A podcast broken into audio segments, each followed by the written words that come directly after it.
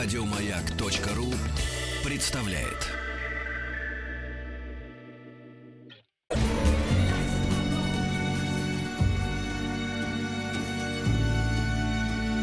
По заказу Гостелерадио.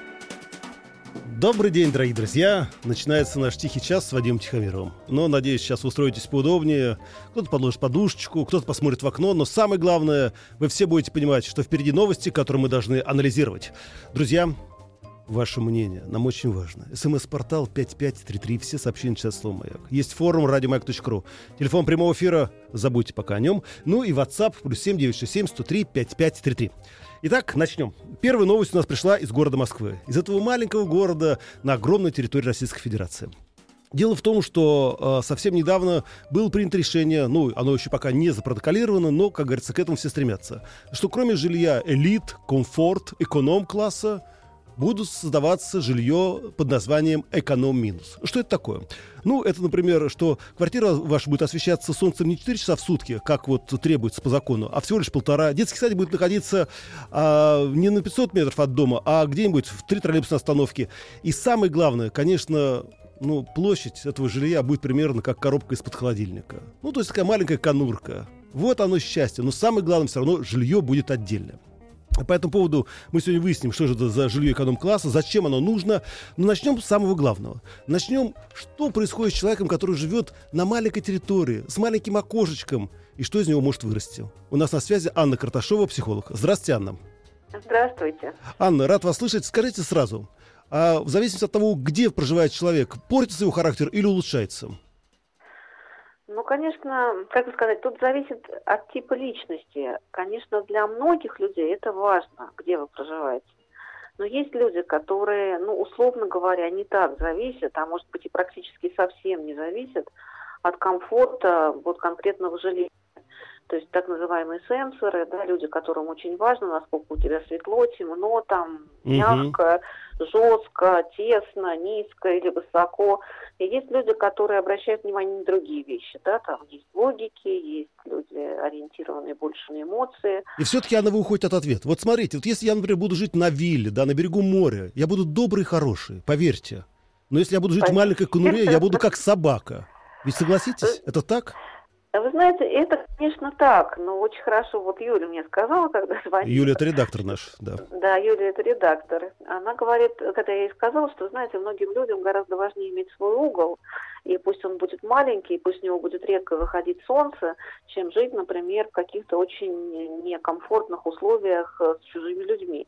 И она сказала замечательную фразу, лучше пусть редко заходит солнце, чем часто заходит теща. Это хорошая фраза, да. Очень хорошая фраза, да, потому что для многих людей, особенно для молодых людей, очень важно вообще, особенно когда они уже встретили свою половинку, ну или, может быть, не половинку, но, по крайней мере, человека, с которым они пока думают, что они будут всю жизнь. Для них очень важно жить отдельно.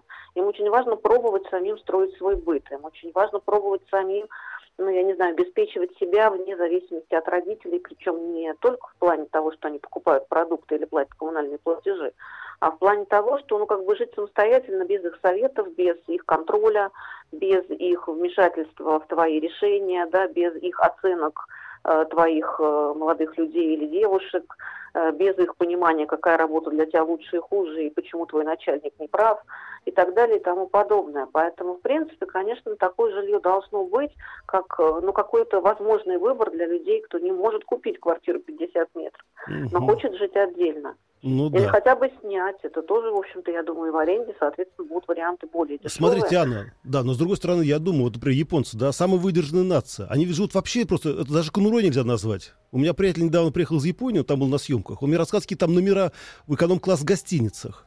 Это только вот, это душ, кровать и все. То есть, как говорится, душ сразу в кровать. Из кровати в душ и сразу на выход с вещами.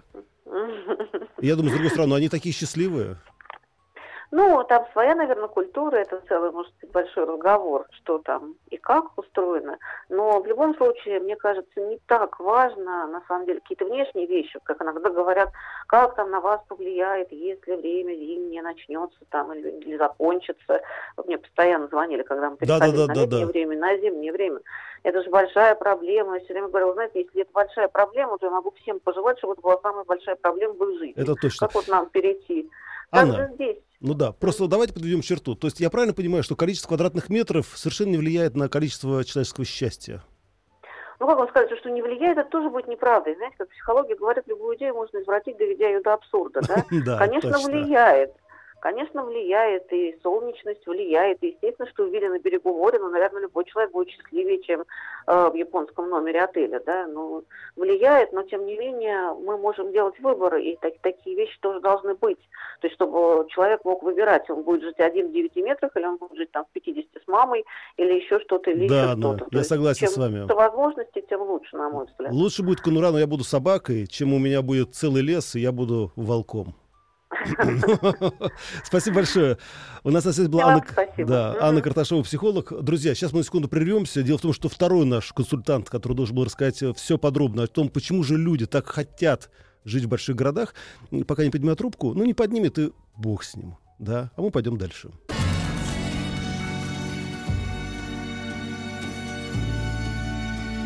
По заказу Гостелерадио.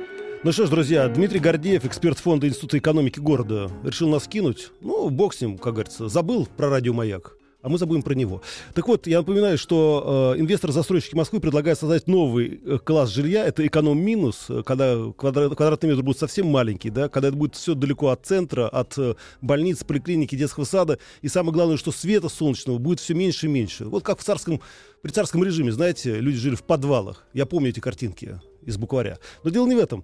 Вы знаете, э, согласно санитарным нормам, э, каждому россиянину положено 6 квадратных метров. А вообще, согласно статье 38 жилищного кодекса Российской Федерации, норма жилья — это 12 квадратных метров на одного жителя. Но самое главное не в этом. Дело в том, что, несмотря на то, что количество сельских жителей уменьшается с каждым годом. Вот э, сейчас опять за 10 лет сократилось на 2 миллиона человек. Но дело не в этом. Оказывается, горожане потихонечку начали тянуться на село.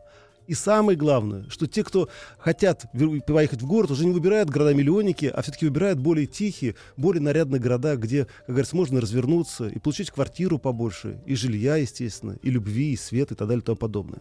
Это я к тому, друзья, что пусть будет этот эконом-минус, да, потому что если вы хотите жить в Москве, новый, да, если вы хотите иметь свой маленький угол, бог с ним, пусть он будет. Такой маленький-маленький, но свой-свой. И самое главное, как сказала нам Анна Карташова, психолог, вы видите, да, что оказывается количество счастья все-таки не умещается только в квадратных метрах. Поэтому дерзайте, ищите, думайте и копите деньги. Ну, по крайней мере, в рублях, да, для того, чтобы купить хотя бы эту маленькую квартиру, эконом-минус. Друзья, мы сейчас секунду прервемся на рекламу на Радио Маяк, а потом вернемся и продолжим все наши новости.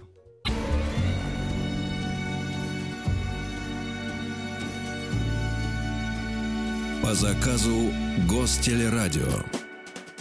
Ну что же, дорогие друзья, переходим к следующим новостям. И следующая новость у нас из мира спорта. Дело в том, что совсем недавно ну, наши любимые, дорогие американские ученые, как всегда, провели исследование. Они выяснили, чем занимаются и что едят вот эти спортсмены-культуристы, которые хотят сделать свое тело красивым, знатным, сочным, ну, как у Андрея Малахова на программе «Пусть говорят». Так вот, выяснили, что, оказывается, спортивное питание – которое обязательно прикладывается да, к тренировкам, порождает пищевое расстройство у современных мужчин. Мало того, что 22% этих мужчин заменяют прием нормальной пищи этими добавками, хуже того, у них начинается просто диарея.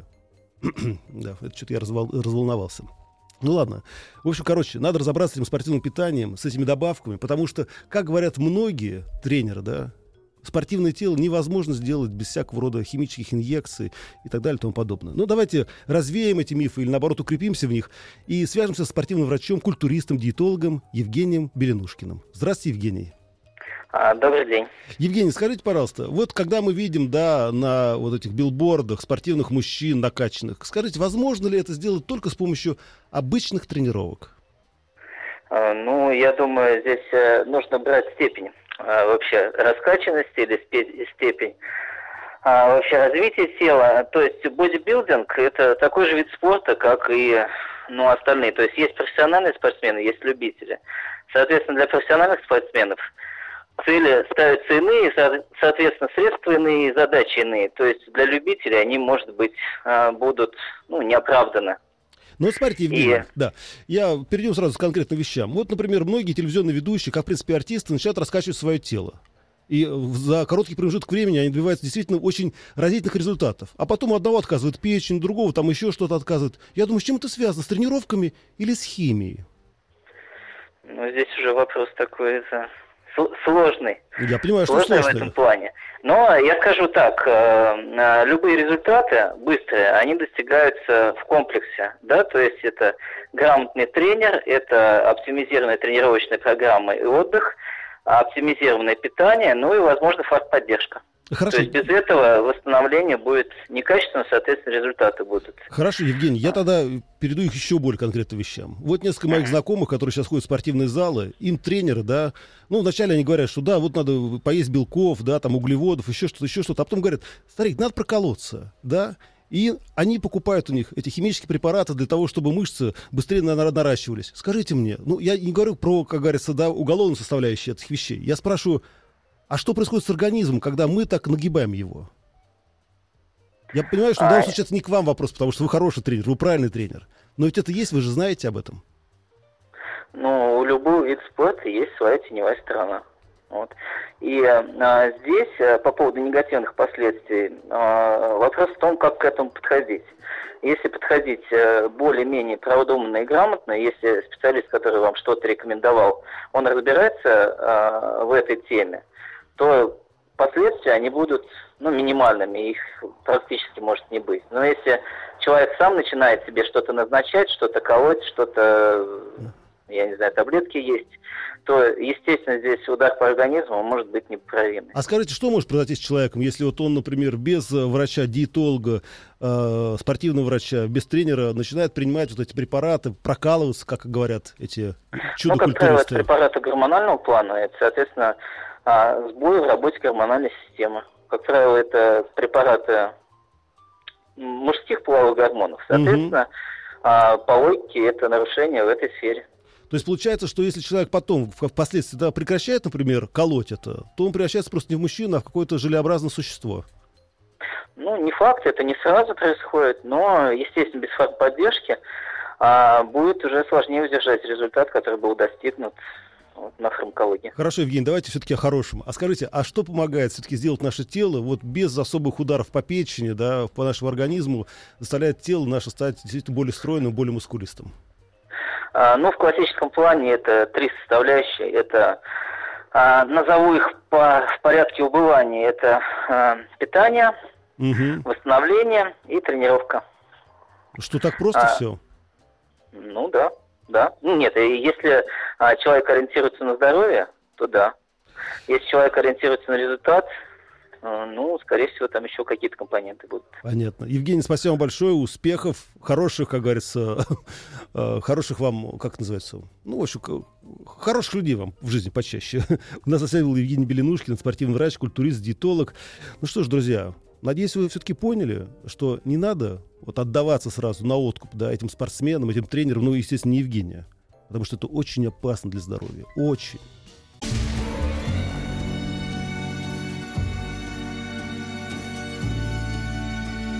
По заказу Гостелерадио. Итак, дорогие друзья, продолжается наш тихий час с Вадимом Тихомировым. Напоминаю, смс-портал 5533. Все сообщения на час слово «Маяк». WhatsApp плюс 7967 103 5533. Мне очень приятно, что вы слушаете радио «Маяк», слушаете меня, пишите ваши комментарии. Хорошо ведете. Только не употребляйте, пожалуйста, имя Бога без надобности. Спасибо. Слушайте, ну знаете, я, вот иногда читаешь новости, так хочется чертыхнуться, уж лучше тогда Бога вспоминать. Но я понял ваш сигнал, как говорится, постараюсь справиться. Э, по поводу э, эконом-минус квартир. Вадим, добрый день. В Кемеру, правда, уже вечер. Эконом-минус — это хорошее название. Вот КГТ звучит как-то более страшно. А в этих 18, 16 и даже 12 метрах с общим душем в конце коридора выросло уже третье поколение некоторых россиян. Так что, как говорится, тот же блин, только в современной обертке. Спасибо, Дима, молодец. Думаешь, в правильном направлении. Ну что же, друзья, мы продолжаем выяснять э, наши новости. Я сказал вам о том, что американские ученые выяснили, что, оказывается, мужчины, которые э, занимаются спортом и начинают увлекаться спортивным питанием, у них это поражает пищевое расстройство. Они начинают есть только это спортивное питание, и вообще у них происходит расстройство желудка. Но я подумал, ну хорошо, ладно, это мужчина. А если женщина занимается тяжелой атлетикой? И мы решили обратиться к двухкратному чемпиону мира по пауэрлифтингу Валерии Букиной. Здравствуйте, Валерия. Да, здравствуйте. Валерий, скажите, пожалуйста, а что такое пауэрлифтинг? Пауэрлифтинг – это силовое троеборье. Это одна из разновидностей тяжелой атлетики. Ой-ой-ой. А, В нее входят приседания со штангой, э, жим штанги лёг Лежа. и становая тяга. Ничего себе, Валерий, вот я вот слышу вас по голосу, такая милая, очаровательная женщина. Почему вас потянуло в этот мужской вид спорта? Ну, почему же мужской? Просто так, ну, жизнь моя сложилась, что вот я попала в фитнес-структуру, Так. и мне Заманили, вот да? Валерий, насколько мне известно, да, для того, чтобы наращивать мышцы, надо все время вот прокалывать вот этот тестостерон, да, мужские гормоны. А как женщине? Ведь у нее же совершенно другая, скажем так, конституция тела. Как ей наращивать мышцы? Ну, это ошибочное мнение такое, что нужно наращивать с помощью там стероидов, фармакологии. Да-да-да-да-да. Э, на самом деле можно э, нарастить и естественным путем. А То есть каким образом? обычному человеку фармакология не нужна. Да. Валерий, э, вот только честно, вот после того, как вы начали заниматься пауэрлифтингом, количество мужчин, которые на нас начали оглядываться, стало больше или меньше? Э, достаточно больше. Да. А что их привлекало больше всего? Вот то, что у вас изменился характер, походка, или вот как какие-то формы стали другие? Ну, что привлекает, это у них спросить. Ну да, это А, точно. а мое мнение, ну, наверное, общие какие-то интересы. Ну да. Валерия, вот что-то изменилось в вашем характере после того, как вы начали заниматься пауэрлифтингом? Нет, ничего не изменилось. Все как и есть, так и осталось. И вы до сих пор ходите на каблуках? Или уже все, как Э, говорится, забыли о них раз навсегда? Э, На каблуках я и не ходила. Ну вот, здрасте, приплыли. Ну, Валерий, ну как, как? Тут такая девушка и, и без каблуков. Мне кажется, было бы еще более кра- красиво. И- Ну, каждому свое просто. Ну, это да, точно. Валерий, ну и все-таки, что вы можете пожелать родителям или детям, вот девочкам, да, которые захотели вот продолжить, например, ваш путь? Надо этому делать или нет? Теперь нужно найти хорошего тренера, и тогда можно начинать свою тренировку. Ну да, хороший тренер. И, наверное, Это характер спасибо. должен быть. Валерий, и характер, наверное, должен быть у человека тоже определенный, да? У девушки. И характер, конечно, да. Я чувствую характер у вас, Валерия, ой-ой-ой. Есть, да, немного. Валерия, ну а если так, пока нас никто не слышит, а у вас муж есть? Муж пока нет. Елки-палки, Валерия, если что, пишите мне. Я пока тоже не женат. Да, или вы мне пишите. Хорошо договорились. Ладно, спасибо большое и больших спортивных успехов. Спасибо вам А, У нас на большое. связи была Валерий Букин, двукратная чемпионка мира по пауэрлифтингу. Друзья, и вы все поняли, да? Надеюсь, вы догадались, что спорт, даже мужской вид спорта, оставляет женщину всегда женщиной. Ну, даже если голос немножко изменился.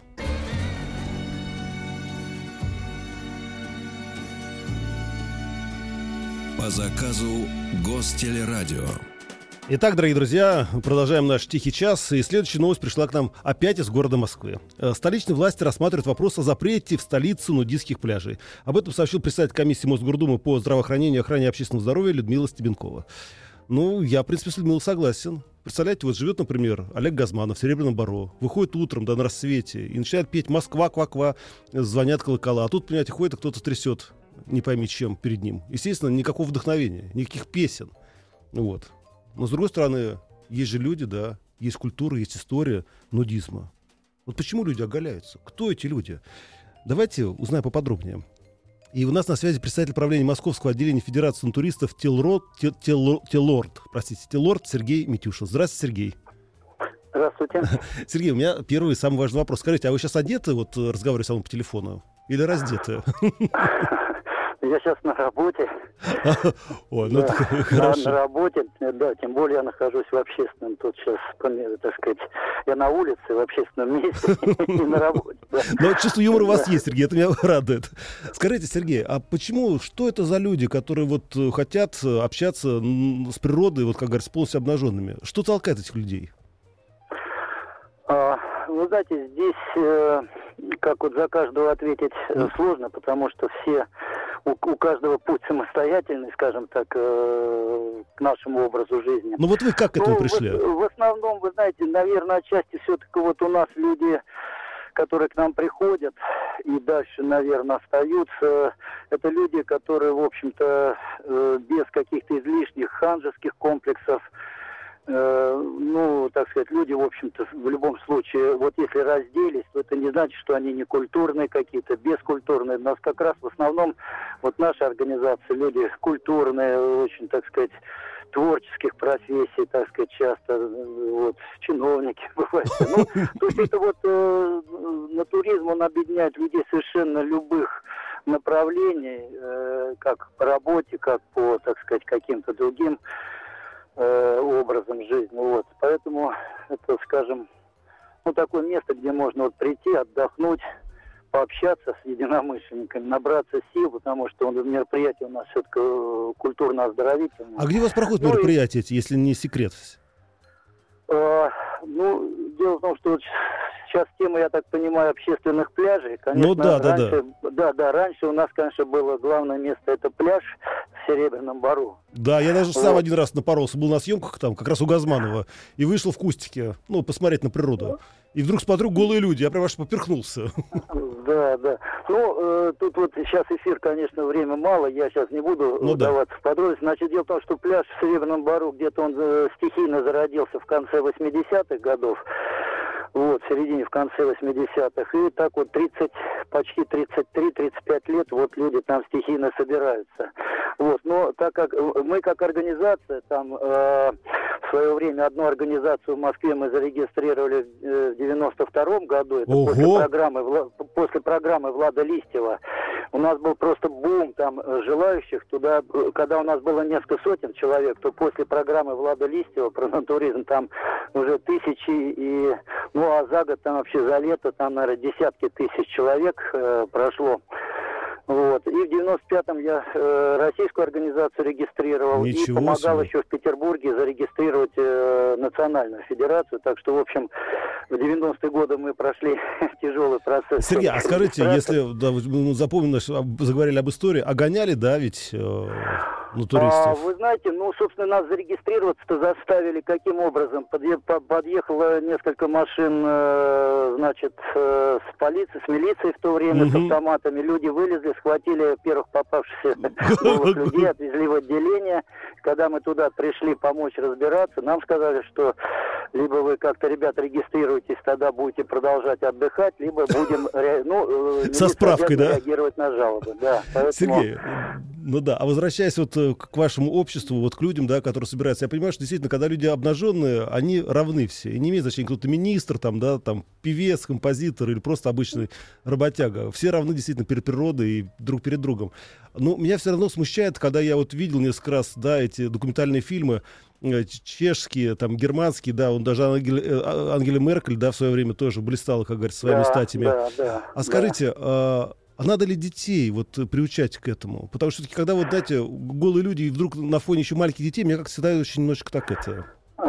Э, знаете, ну это сейчас немножко вопрос, он э, сложный сейчас, потому что, э, видите, с одной стороны мы э, у Запада сейчас, вот видите, какие у нас отношения сейчас уже Ну думаем, да. брать что-то или не брать. Так я тогда не понимаю, зачем мы ювенальную юстицию у Запада взяли.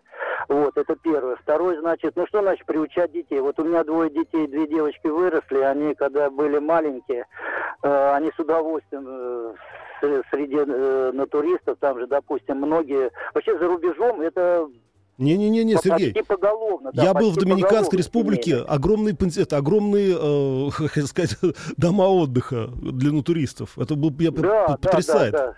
Да. Да. Ну и напоследок, Сергей, я понимаю, что мы не собираемся рекламировать, да, но туристы, это тут, как говорится, как говорится, движение души. И все-таки, что происходит с людьми, когда они вот, э, скажем так, проникаются этим? Э, Ну, вы знаете, люди расцветают. Люди, вот, э, честно скажу, я вот уже 30 лет этим движением занимаюсь. И все, говорят, цвету и Э, цвету, да? туризм это как просто, ну, знаете, это вот то- то место, это вот где люди просто приходят и ле- лечат душу, э, Сергей, лечат здоровье. спасибо И- вам большое. Да, да, да. Успехов и счастья, чтобы больше вас не окружали люди с автоматами и в милицейской форме.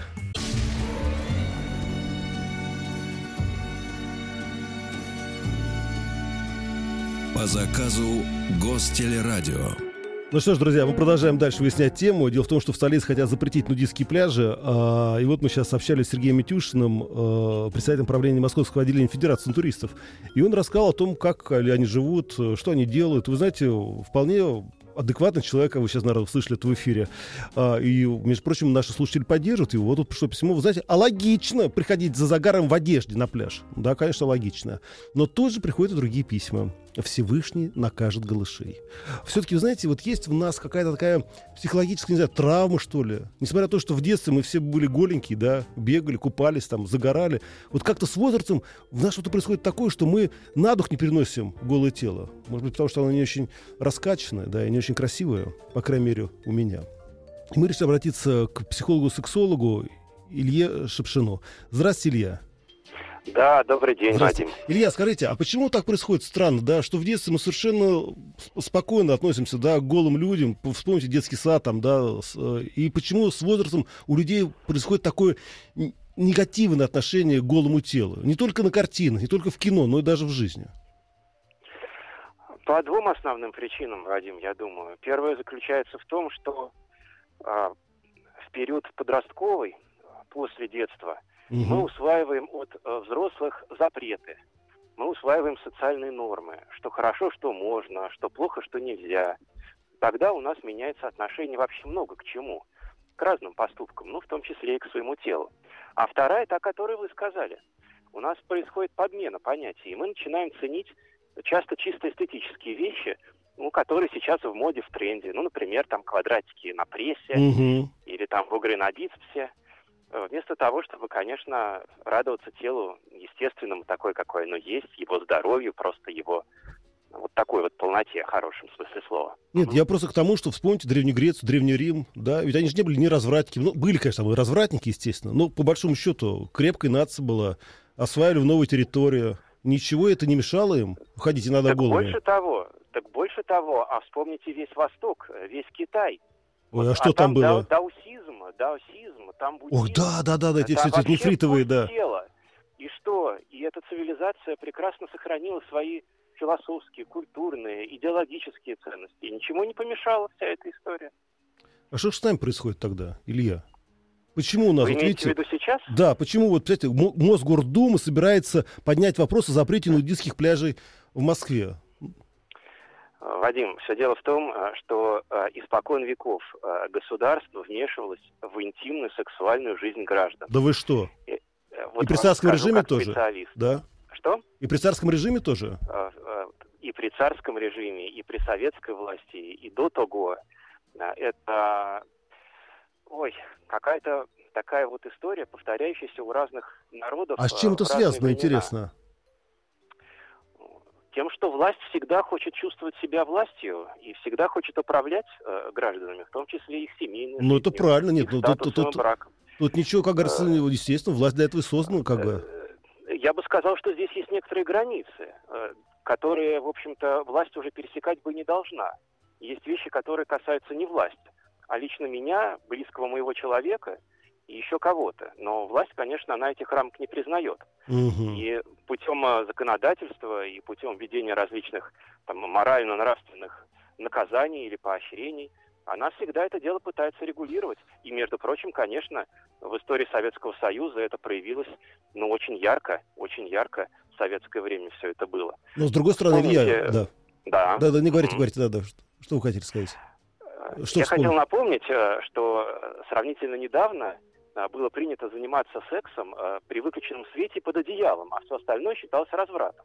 Это точно. Вот, э, ну, ну, Я до сих пор даже далеко от этого уехали. В общем, не так много лет с этого времени прошло.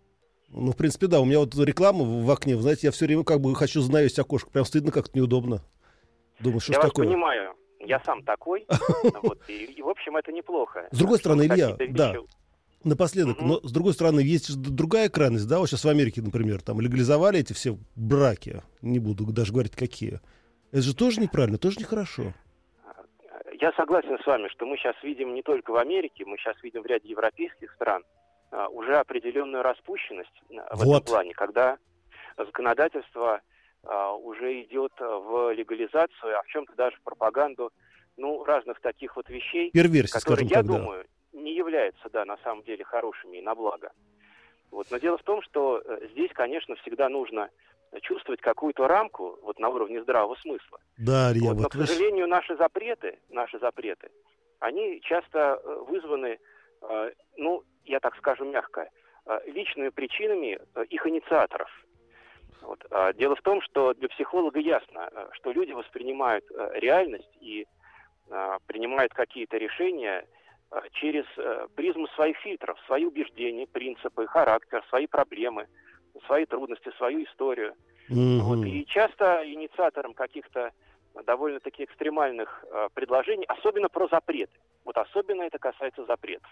Это часто, ну, определенная личная история стоит за этим. Я понял, Ну, Илья, да, мы- я п- понял. Спасибо вам большое за это, за этот комментарий. Тем более, что я прекрасно знаю Людмилу Стебенкову, красивую, очаровательную женщину. Неужели какие-то проблемы?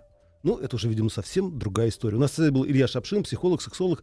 Друзья, на этом наш тихий час заканчивается. Просыпайтесь. Да, пора работать, а потом домой, к жене и к детям. Ну все, до завтра, пока. Еще больше подкастов на радиомаяк.ру.